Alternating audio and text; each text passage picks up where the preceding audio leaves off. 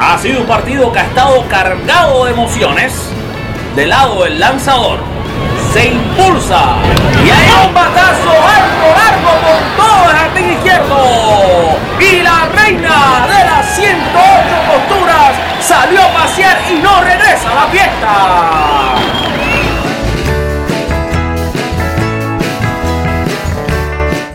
Ya con el bisturí en las manos y el micrófono encendido, presentamos al cirujano del béisbol, Alfred Álvarez, y su podcast, Con las bases llenas.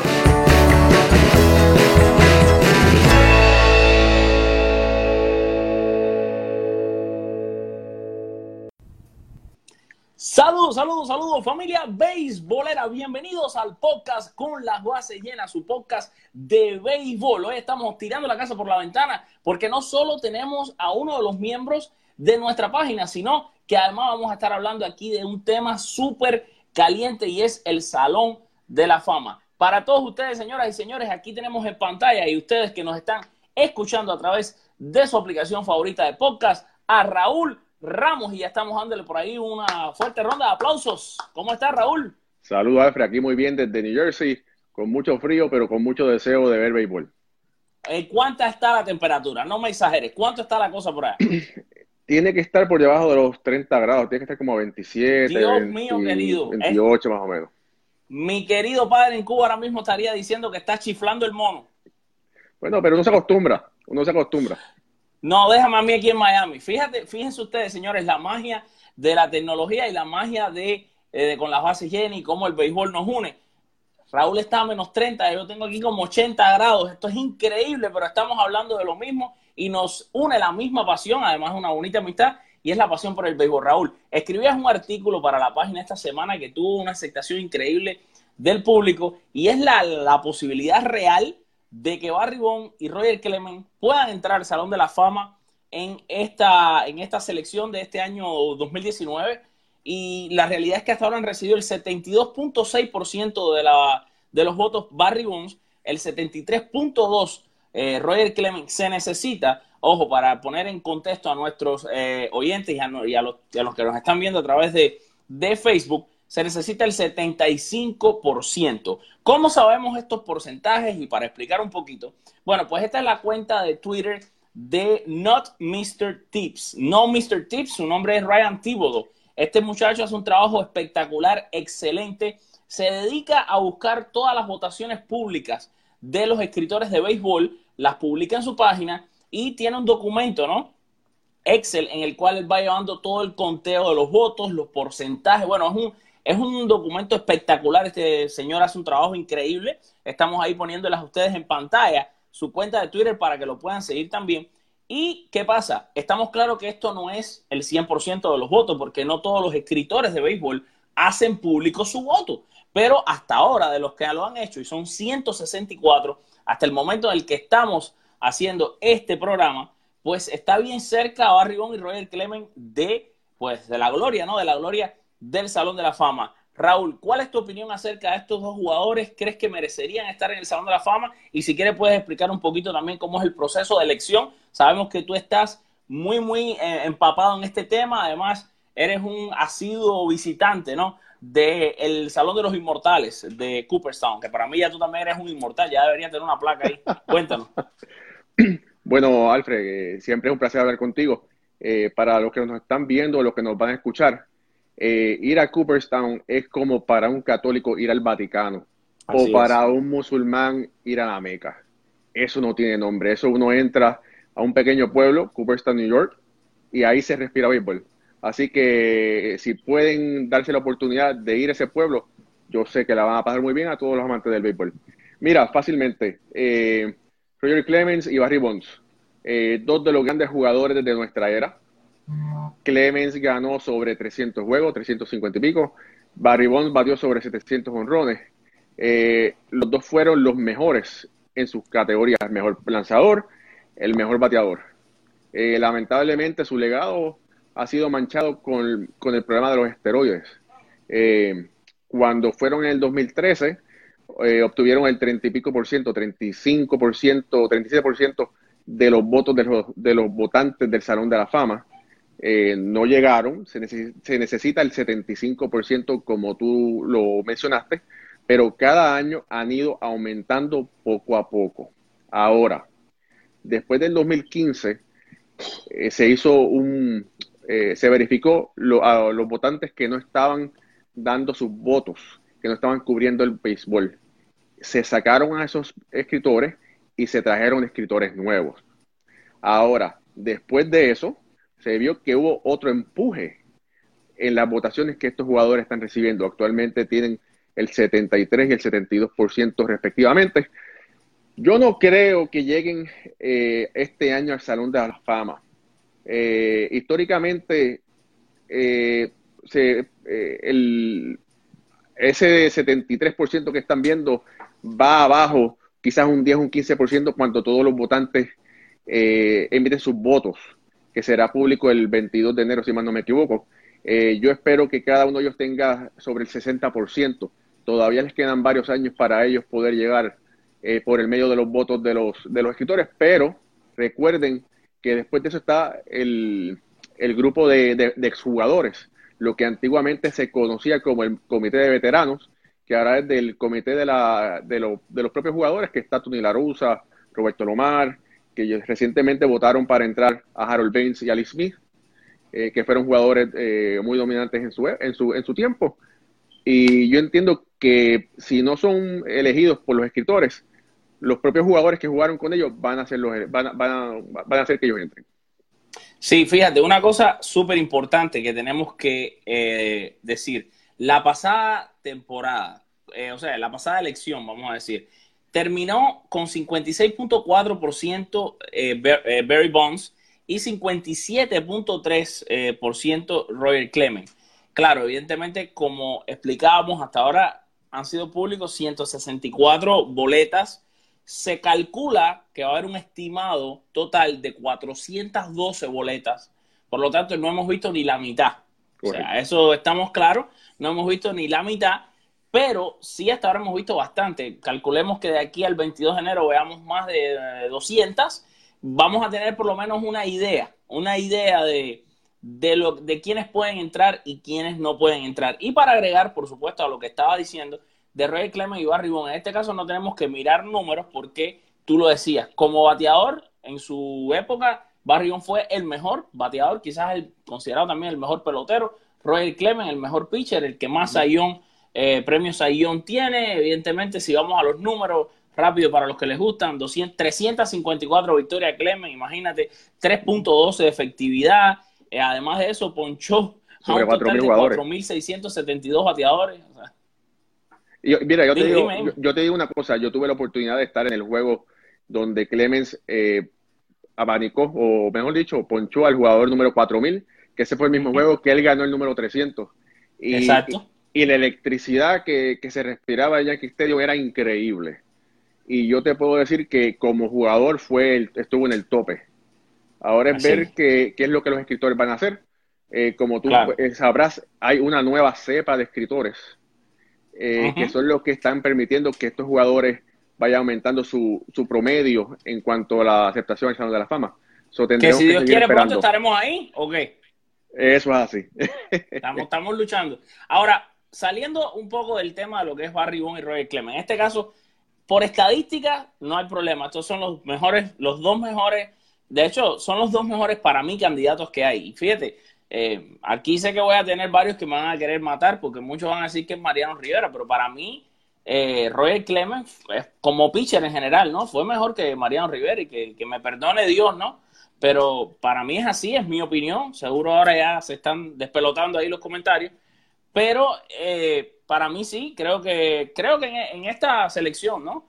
Mariano Rivera es el tercer mejor seleccionado aquí, para mí. Barry Bond y Clemens Vaya, en cuanto a estadística, estamos claros que Rivera es una leyenda, un hombre, un hombre lo más cercano a perfecto, ¿no? Tanto en el béisbol y quizás hasta como en la vida. Y por eso es que está en 100%. De Rivera vamos a hablar muy poco, porque sabemos que no tenemos mucho tiempo, pero bueno, Rivera, para que lo sepan hasta el momento, está en el 100% de ese escritor de Boston, Bill Baloo, que, que trató de no darle el voto, nunca mandó la boleta, por lo tanto, sigue en 100% eh, Mariano Rivera, pero sí hay otros candidatos muy interesantes que quiero hablar contigo. Por supuesto, un candidato extremadamente importante en esta boleta es Edgar Martínez. ¿Por qué? Porque Edgar Martínez está en su último año de elegibilidad. O sea, si en este año Edgar Martínez no lo eligen, ya no podría entrar por esta vía y tendría que esperar a entrar por el, el nuevo comité de veteranos, que una cosa también tenemos que aclarar, es que ya no eligen como antes. Antes elegían a cualquier jugador, ahora es por etapas. Y tú tienes que esperar a que vuelva a tocar tu etapa si es que quieres tener un chance. Esta etapa que eligieron ahora fue de los 80, por eso eligieron a Harold Baines y a Lee Smith. Eh, creo que fue 80 y mitad de los 90 o, solo creo que fue los 80. Ahora después viene otra etapa y así sucesivamente.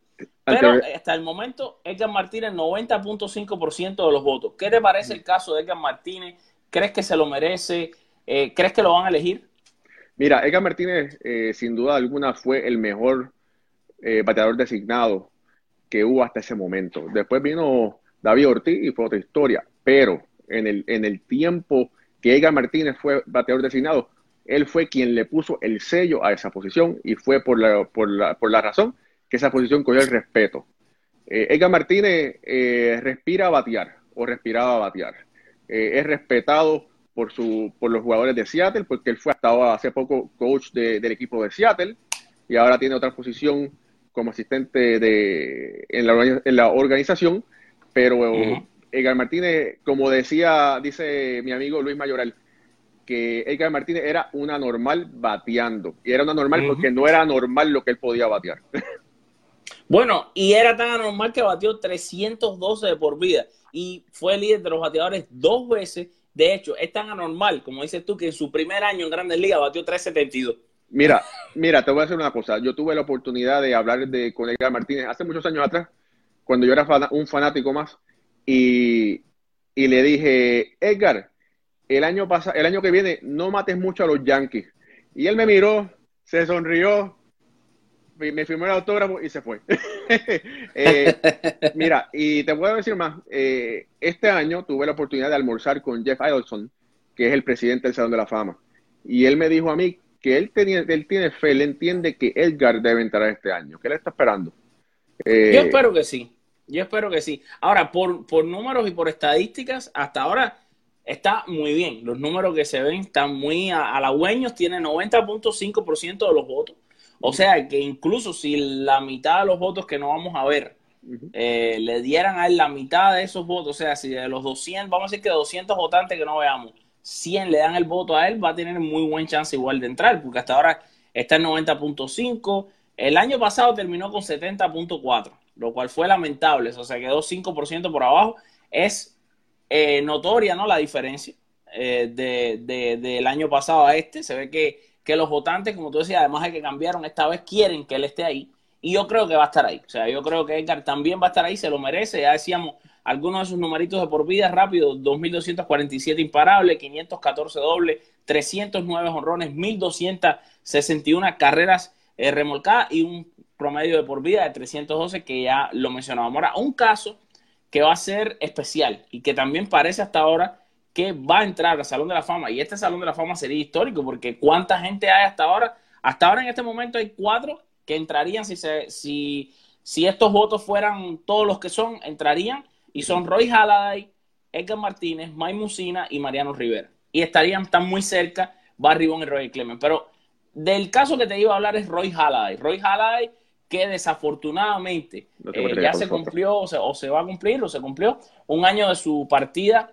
La partida de Roy Halladay muere eh, trágicamente en un accidente eh, en su avión, en una avioneta que tenía, era aficionado a, a volar avionetas, muere Roy Hala y una pérdida irreparable. recordó mucho. uno de los mejores lanzadores. Y muchos eh, decían, y he tenido discusiones en la radio local de aquí de Miami, donde tengo el, placer de, trabajar en, un par de programas, y algunos me decían, no, no tiene número, o sea, 203 victorias de por vida, 338 efectivas, sí, pero es que hubo un momento del año 2002, para mí, del año 2002 al año 2010 que no hubo dos pitches mejores que Roy Halladay. ¿Te das cuenta? Correcto. Eso correcto. creo que dominó esos ocho años en el béisbol como nadie. 19 juegos ganados en el 2002, 22 en el 2003, líder. Después se lesiona, regresa de la lesión, a ese año ganó 8, después el siguiente año gana 12 nada más porque también se lesiona. Era un hombre que tenía una tendencia a lesionarse, pero cuando estaba saludable era imbateable. Después gana 16 juegos en el 2006, 16 en el 2007, 20 en el 2008, con equipos malos, porque Toronto en esa época no avanzaba ni a la postemporada. Y con ese equipo de Toronto ganó 20, 22, 20, como estamos viendo. Después gana 17 otra vez con Toronto. Y después cuando va a Filadelfia, gana 21 juegos y además se lleva el, ese año estuvo se lleva el premio de Sayón, que se llevó dos premios de Sayón. O sea, este hombre en, es, verdad que no tuvo una carrera tan longeva, 16 temporadas, y en sus primeras temporadas no ganó mucho, pero es que jugaba con los Orioles, con, los, los Azulejos, con Toronto, exactamente. Y entonces, y después las lesiones acabaron con este hombre, pero hubo un momento en el que era el, lanzador, uno de los más dominantes del béisbol. No sé, el escenario es tuyo. ¿Qué crees de Roy Halladay? Mira, Alfred, eh, en general, cuando los votantes del Salón de la Fama están mirando los números, ellos miran dos cosas. Miran los números totales. ¿Cómo están esos números en comparación con los más grandes en el béisbol, en, de acuerdo a esa categoría? Sí, en victorias, eh, con relación, no te voy a decir a Cy pero si llegó a 300 victorias, que es el número mágico. En los, en los cuadrangulares, antiguamente eran los 500 honrones, era el número mágico en cuanto a los bateadores o los 3.000 hits. Actualmente, eh, yo entiendo, por lo menos mi opinión es que hay que hacer un análisis de acuerdo en, en qué momento ese jugador jugó. Si cuando ese jugador fue el más dominante o fue el de los más dominantes durante ese periodo. Y es un ejemplo, el ejemplo de Edgar Martínez. El mismo ejemplo es el de Roy Halladay.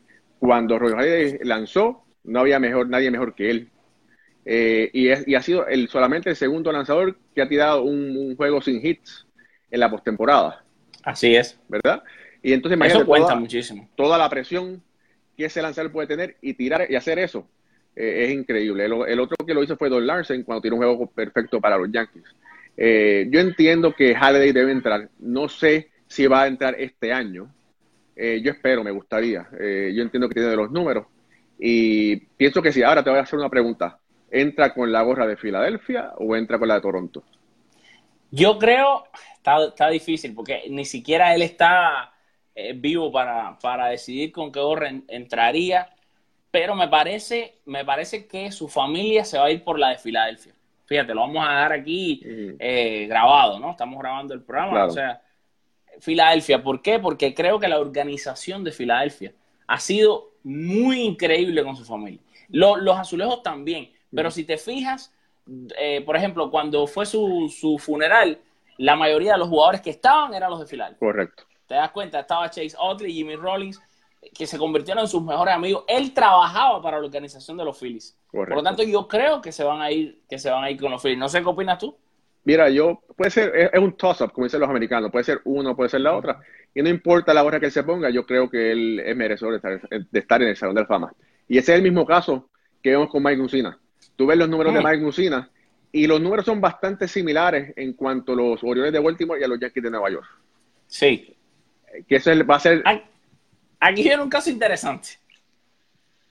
No, no, ¿Tú no crees que este es el caso más interesante o más a debatir de todos estos jugadores?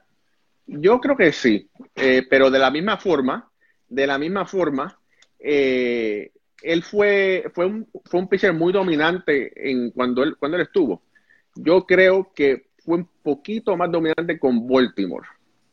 Eh, por, por, un, un pelo. poquito más, aunque gana los 20 juegos con los Yankees, ¿no? Claro. Eh, yo creo que, lo, que, que, por un pelo, como dicen. Pero puede, pero puede eh, utilizar cualquiera de, de, las dos gorras. fue uno de los lanzadores más, más dominantes. E, ese curbón que él tiraba, que era como un knuckle, un knuckle curve el era, Curve era, monumental. Y era uno de los lanzadores más respetados durante el, cuando él lanzó. Y es el mismo caso que vamos. No llegó a las 300 victorias, pero sí fue uno de los lanzadores más dominantes que hubo. Sí, pero claro, exacto. Durante, y no durante llegó a las 300 victorias. Durante ¿eh? ese, y fue durante ese periodo de tiempo. Yo creo que, que, la elección de Jack Morris al Salón de la Fama lo ayuda a él entrar, entrar a, al Salón de la Fama porque la efectividad de Jack Morris eh, eh, es una alta en comparación, pero fue uno de los mejores lanzadores durante su época. Fíjate, fíjate que, fíjate que no solo eso, no solo eso. Eh, el tema con Musina, Musina en su carrera le decían el Mr. Almost, No sé si te acuerdas. Claro, sí. Ganó 19 juegos tres veces. Correcto. Se quedó a siempre a un juego de los 20. Hasta que en la última temporada de su carrera gana los 20 juegos con los Yankees y se retira en el 2008. Esa es una. Estuvo dos veces a un out y de hecho estuvo a un strike de lograr dos juegos perfectos y ninguno de los dos los pudo lograr. Correcto. Él era el Mr. Almost, el, el Mr. Casi, el señor Casi. El señor Casi Casi, vamos a decirle. Pero sus números son muy buenos. 270 victorias de por vida, 3.68 de efectividad. Ponchó a 2.813 eh, bateadores. Nunca ganó un premio Sayón, pero sí participó eh, en un total de seis juegos de estrella. Y otra cosa, el hombre era un campo corto fildeando en su posición. Tenía un guante prodigioso, ganó cuatro guantes de oro como lanzador y creo que esto lo va a ayudar también muchísimo. Claro. Eh, era un, era un lanzador completo. Él era un otro infielder más eh, cuando él jugaba. Eh, y fue, eh, yo, yo, entiendo que él era un lanzador inteligente. no todo el mundo puede ganar 260 juegos, ¿verdad? Claro. Eh, yo creo que en algún momento él va a llegar porque sí. regreso, regreso, no, no llegó a las 300 victorias, pero durante el tiempo que él lanzó, él fue de los lanzadores más dominantes que hubo. Pero no solo eso, está en su sexto año. Todavía le quedan cuatro años. Está claro, o por lo menos las estadísticas y los porcentajes, y, y, lo pueden chequear. Les decimos otra vez esta página de arroba not Mr. Tip. Se los voy hasta deletrear. Ustedes lo están viendo en pantalla, pero no importa, se los voy a deletrear. G-N-O-T M-R-T-I-B-B-S, no Mr. Tip. Aquí los cálculos. El, año pasado Musina terminó con 63.5% de los votos. Ya este año tiene 81.5% hasta este momento en las boletas públicas. O sea, vamos a decir que se quede fuera este año, que quizás entre este año. Probablemente ya el año que viene es el año que, va a entrar. ¿Te das cuenta? ¿Por qué? ¿Por qué? Porque ya lo decíamos, han cambiado mucho los escritores. Ya el Salón de la Fama no se ha vuelto ese ese lugar exclusivo quizás para una sola persona eh, o para ninguna, porque ha pasado en la historia que en tres veces, tres años que no ha salido no nadie. nadie. Mira, Alfred, yo te voy a decir una cosa. Hay otro jugador que yo creo que se merece el respeto de los votantes, de los votantes y es el caso de Larry Walker. Larry Walker posiblemente es el mejor jugador canadiense eh, que ha habido. Eh, jugó muy bien con los Expos y estuvo también muy bien con, en, Colorado. Lamentablemente, la mala fama del Parque de Colorado lo pone en 3 y 2 con, con los escritores y piensa que no es merecedor. Pero a la, misma forma, él fue uno de los bateadores más temibles en el tiempo que él jugó. Exacto. Fíjense, vamos a ver las estadísticas un momentico de Larry Walker. 17 eh, temporadas. Walker conectó 2.160 hits, 471 dobles, 383 bambinazos, 1.311 carreras remolcadas y su promedio es de 313. Pero una de las estadísticas que son sexy hoy en día, que es el WAR, este hombre tiene uno de los mejores WAR de todos los jugadores de su generación. Y esto lo va a ayudar. claro. Sí, ahora, ahora hay mucho escritor que está ¿cómo es mirando esa, esa eh, y además ganó un MVP. Claro. Ganó un MVP. Claro. En el año 97 fue el jugador más valioso de la Grandes Ligas. Eso es así. Eh, Eso lo va a ayudar. Seguro que lo va a ayudar. Pero hasta ahora, para que lo sepan nuestros seguidores, Larry Walker en, estos votos está en 66.1%. Quiere decir que está incluso por debajo de Bones y de Clemens. Está en su noveno año y esto sí preocupa un poco. Eh, no creo que lo van a elegir este año, aunque se va a quedar quizás cerca. Hay que ver porque faltan muchas boletas. Pero si no saliera este año, quizás el año que viene es el año de Larry Walker, como este año ha sido el año de Edgar Martínez, ¿no crees? Yo, yo creo que sí, están haciendo un buen empuje para tratar de, seleccionar a, Larry Walker. Y el año que viene, Edgar Martínez no va a estar en la boleta, ni tampoco Fred McGriff. Eh, que bueno, Fred McGriff sí ya no va a tener chances. Por eso. Entonces, Desgraciadamente, ¿no crees que Fred, McGriff se merecía? Aunque yo creo que va a entrar por el comité de veteranos. Eh, mira, Fred McGriff eh, es el mismo caso de Carlos Delgado. Que tuvieron mala suerte porque fue durante el tiempo de, esteroides. Y son jugadores que, que, que, volvemos a lo mismo, no llegaron a los 500 honrones, pero eh, eran, eran de los bateadores más respetados en Grandes Ligas. Yo bueno, y lo triste de Fred McGree es que estaba limpio, nunca estuvo en nada. Es correcto, y estuvo a punto de batear 500 honrones. Si posiblemente no hubiese visto, no hubiese habido la huelga del 94, él hubiese hecho 500 honrones. Yo recuerdo cuando él ganó el juego de estrellas con el palo que dio en el, en el 94 en, en Pittsburgh. eh, que fue emocionante. Buena memoria. Eh, y no sé, yo espero que posiblemente el comité de veteranos, lo bueno, del comité que se reúne en, un futuro, lo seleccione. Y bueno, de Mariano Rivera no vamos a hablar mucho. Mariano, por supuesto, estamos asegurados que está dentro. Está ya en el Salón de la Fama. Mira, Alfred. Lo que pasa incluso con el resto de los votos, sabemos. Ahora, la pregunta es, ¿crees que va a entrar con el 100%? Esa es la pregunta. Yo creo que no. Eh, yo creo que... ¿Crees que no? que alguien va a quitarle el voto después de todo lo que vimos, como toda la prensa o sea, MLB, eh, las televisoras, todo ESPN, todo el mundo hizo enemigo público número uno este señor Bill Balú. ¿Crees pues que otro periodista que va a atreverse a votar contra Mariano Rivera? Yo creo que sí, y la razón es que las, eh, el periodista es, que, es quien escoge si la boleta va a ser pública o no. Y mm. yo pienso que para salvaguardar el Salón de la Fama va a haber un idiota que va a decir no votar por Mariano, eh, Mariano Rivera. Yo pienso esto. Bueno, mira, hay que ir, a más, hay que ir a la historia. Ken Griffey no entró 100%. Tom Seaver tampoco, y son de los porcentajes más altos. El mismo Beirut, Ty ningún jugador en la historia ha entrado. Sí, pero espérate, hay que aclarar una cosa. En esa época, Beirut no podía haber entrado imposible con el 100% porque esa, la, la elección de Beirut no fue como la de hoy en día. En la elección de Beirut votaban por uno. O si votaban por Runo, votaban por Ty Cobb. No sé si sabes eso. No, es imposible que él no iba a poder ser el 100%. Claro, pero bueno, mira, eh, eh, cuando vemos los últimos, los últimos que han entrado, Ken Griffin entró, Tom Seaver, que fue también de los más, de los más, porcentajes más altos, tampoco entró. Yo creo que va a haber alguien que, que va a escoger a uno o tres eh, jugadores y va a dejar el nombre de Mariano en blanco. Sí, bueno, vamos a ver, y casi siempre se sabe quién es aunque sean anónimos, casi siempre se sabe quién no votó por él. Y casi siempre se hace público. Y esa persona pasa tremenda pena, pero bueno, vamos a ver. Bueno, te voy a hacer una pregunta para cerrar el tema Rivera. Si Rivera no entra con el 100% de los votos, ¿va a entrar Derek Jeter el próximo año con el 100% de los votos? Yo, yo creo que creo que va, va a suceder lo mismo. ¿En serio? Yo creo que va a suceder lo mismo. Siempre La va a haber de grandes ligas. Sí, eso, eso es así. Pero mira, vamos a algo más interesante. ¿Qué te parece el caso de Omar Vizquel?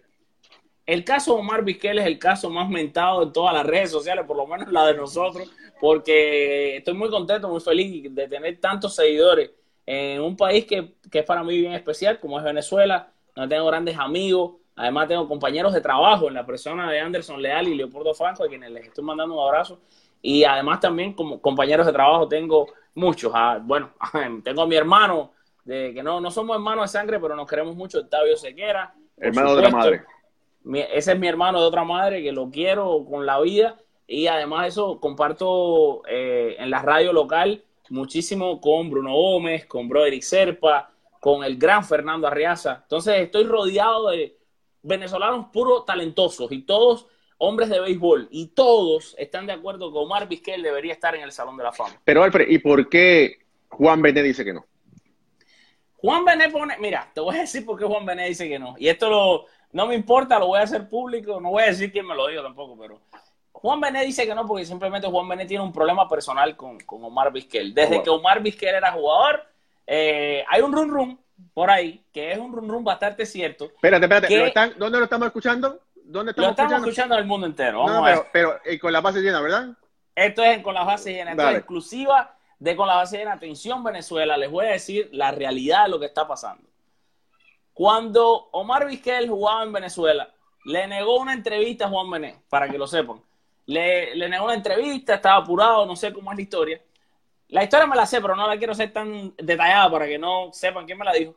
Y simplemente por esa razón, pues Juan Bené se la guardó toda su vida y pues así es el señor Juan Benequi, que, que además creo es un gran periodista, una leyenda de esto, pero simplemente pues ha puesto quizás un poco de, de cosa personal, ¿no? Con Omar Vizquel, para mí un salón de la fama. ¿Por qué un salón de la fama? Mira, por la cantidad de guantes de oro que tiene. Porque además no era malo bateando. Porque además dio casi 3.000 hits. Vamos a estar claros que Omar Vizquel tiene más hits de por vida que Larry Walker, tiene más hits de por vida que Edgar Martínez, y que toda esta gente que estamos viendo con buenos porcentajes. Omar Vizquel tiene 2.877 hits de por vida. una gloriosa carrera de 24 temporadas. Y batió 2.72. No es ni siquiera que batió 2.20, ni 2.30, ni nada. Este hombre batió por encima de 2.70. O sea, en una época donde había muchos lanzadores que estaban usando esteroides. O sea, para mí esto es un, como se dice en inglés, esto es un no-brainer. Que este hombre no esté ahí. Mira, yo pienso que eventualmente Omar va a llegar al Salón de la Fama. ¿Y por qué? Ozzy Smith está en el Salón de la Fama. Y Ozzy Smith se destacó por su guante. El mismo caso, eh, Aparicio, eh, Phil Risuto, fueron muy buenos jugadores que se destacaron bien por su guante. Y pues, por esa razón yo pienso que Vizquel en algún momento va a llegar. Bueno, le quedan, le quedan ocho años para lograrlo. Está en su segundo año de elegibilidad. Lo que sí me llama la atención es que hasta ahora ha recibido el 36.3% de los votos y el año pasado hasta esta fecha tenía 37. Eso sí me preocupa un poco porque ha bajado un poquitico. Pero bueno, nos falta por ver muchos votos, de nuevo. Claro. Nos faltan por ver muchos votos. Pero yo sí creo, y, y fíjate que me medio que me alteré esta vena se me salió, pero no se me ve, porque tengo mucha grasa aquí en el cuello y no se ven las venas. Es, la, barba, la barba, la barba. Es la barba y la grasita de aquí, la empellita que tengo. que no se me salió, que se me salió la vena. Porque, óyeme, lo de Vizquel es una cosa que me enerva porque yo sí creo que es un jugador del Salón de la Fama. Lo, debería haber sido el año pasado. Claro. Pero bueno. Y la, el último que vamos a hablar ya antes de cerrar nuestro programa es Kurt Schilling. ¿Qué te parece el caso de Kurt Schilling? Kurt Schilling hasta ahora 73.2% de los votos. De hecho, estábamos hablando de Clemen y de Bond, pero tiene la misma cantidad que Clemen. Este hombre hay que agregarlo en tu artículo, fíjate. Los tres están casi empatados. ¿Crees que uno de esos tres jugadores va a estar en, esta boleta, en este año? Yo creo que no, este año no. Eh, el problema de Chilling, que Chilling es una persona que ha sido muy polarizada. Eh, sus comentarios eh, políticos yo creo que le han hecho más daño que bien. ¿Tú crees? Es muy opinionado. Él tenía o tiene un programa de radio. Eh, pero pero eh, los jugadores, los, escritores deben ver, verlo como jugador. Y como jugador fue, fue uno de los mejores en su tiempo.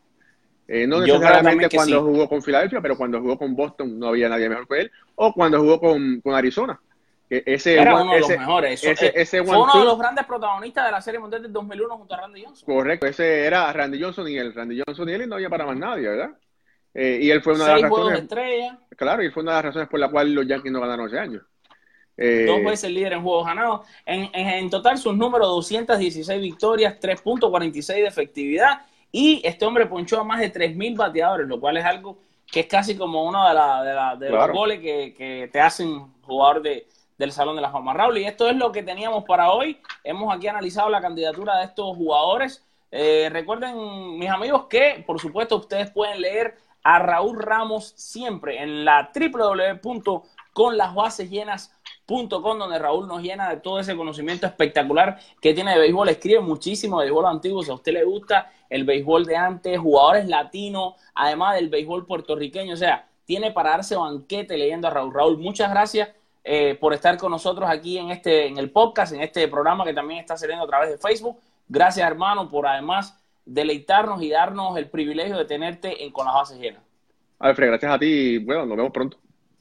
Seguro que sí. Muchas gracias, mis queridos amigos. Y ya saben, si les gustó este video, si les, les gusta nuestro podcast y si les gusta nuestro trabajo, no se olvide de regalarnos un me gusta y compartirle este video a sus amigos para que así crezca la familia de Con las Bases Llenas. Raúl, bendiciones. Hasta luego. Un abrazo.